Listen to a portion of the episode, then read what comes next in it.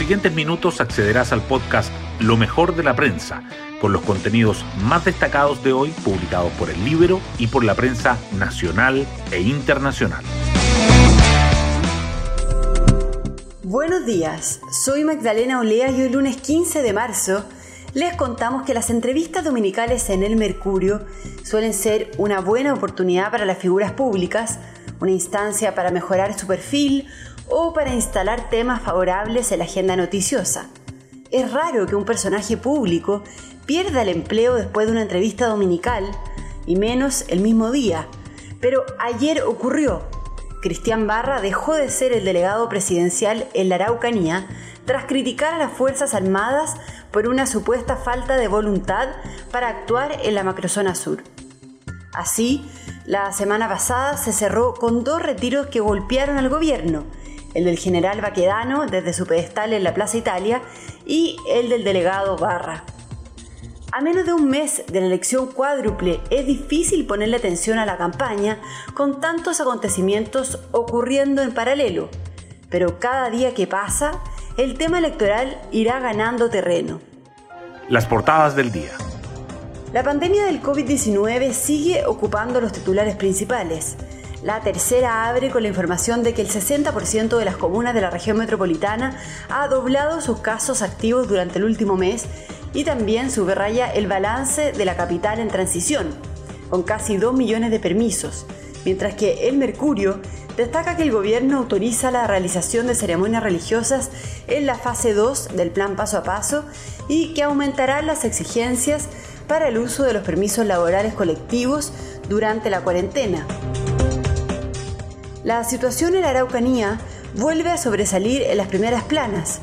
El Mercurio y la Tercera resaltan que Cristian Barra renuncia como delegado presidencial en la macrozona sur tras sus críticas al rol de las Fuerzas Armadas en la Araucanía.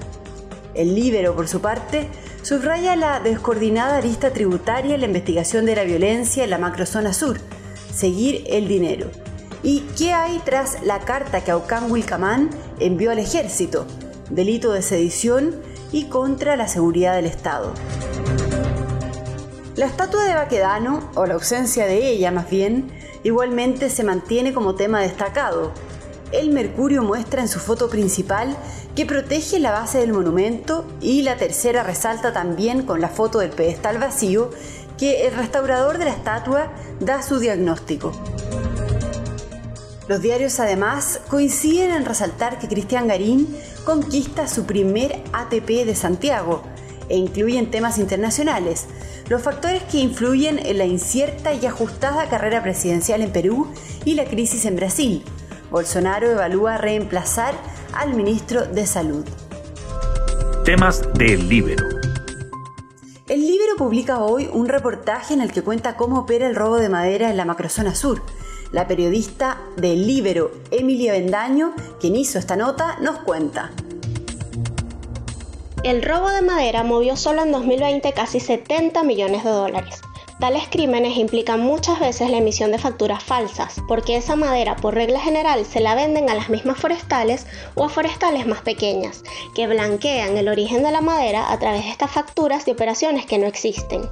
El objetivo final es la evasión del IVA y del impuesto a la renta, así como la obtención indebida de la devolución del IVA a las exportaciones. El Servicio de Impuestos Internos colabora en la investigación de estos crímenes desde 2013. A la fecha, ha presentado 15 querellas por delitos tributarios vinculados al rubro de la producción y comercialización de madera, por un perjuicio fiscal histórico calculado en 5.600 millones de pesos. Pero todavía no es suficiente exfiscales de la macrozona sur sugieren no solo trabajar la arista tributaria, sino también instalar vigilancia en armerías y bencineras, pues de allí sale la munición y la gasolina que azotan la macrozona sur. Pueden encontrar el reportaje completo en www.ellibero.cl. Hoy destacamos de la prensa. Cristian Barra renuncia como delegado de la macrozona sur tras la polémica por sus críticas a las Fuerzas Armadas. El asesor presidencial dijo en entrevista con El Mercurio que los uniformados eran reticentes a colaborar y agregó que le parecía insólito que los militares llegaran a las reuniones con abogados para decir por qué no pueden hacer las cosas.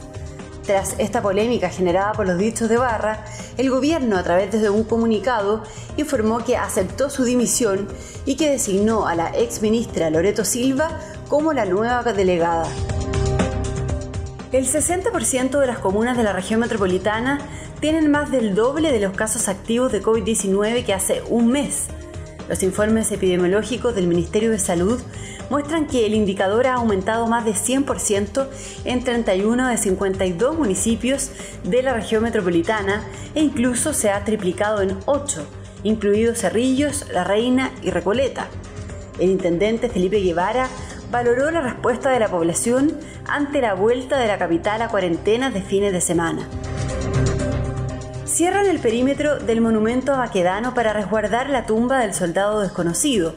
La Intendencia Metropolitana cerró temporalmente el sector, ya que la decisión del Consejo de Monumentos Nacionales incluye resguardar la base donde se encontraba la estatua. El restaurador Luis Morales, encargado del retiro de la escultura de 2.500 kilos, detalló el estado en que se encontraba la pieza. Vimos una posibilidad real de derrumbe, explicó. También habló de cómo se abordará el arreglo. El presidente Piñera promulgó la reforma constitucional impulsada por el Ejecutivo y despachada por el Congreso, que permitirá que los comicios para elegir constituyentes, gobernadores regionales, alcaldes y concejales se realicen el 10 y el 11 de abril, en dos jornadas, el mandatario también promulgó la reforma que modifica la distribución del tiempo en la franja electoral. Y nos vamos con el postre del día. Beyoncé y Taylor Swift triunfan en un Grammy histórico. Beyoncé se convirtió en la artista femenina más premiada en la historia del galardón más importante de la industria musical y Taylor Swift es la única mujer en obtener en tres ocasiones el álbum del año. Bueno, yo me despido, espero que tengan un muy buen comienzo de semana y nos volvemos a encontrar mañana martes en un nuevo podcast, Lo mejor de la prensa.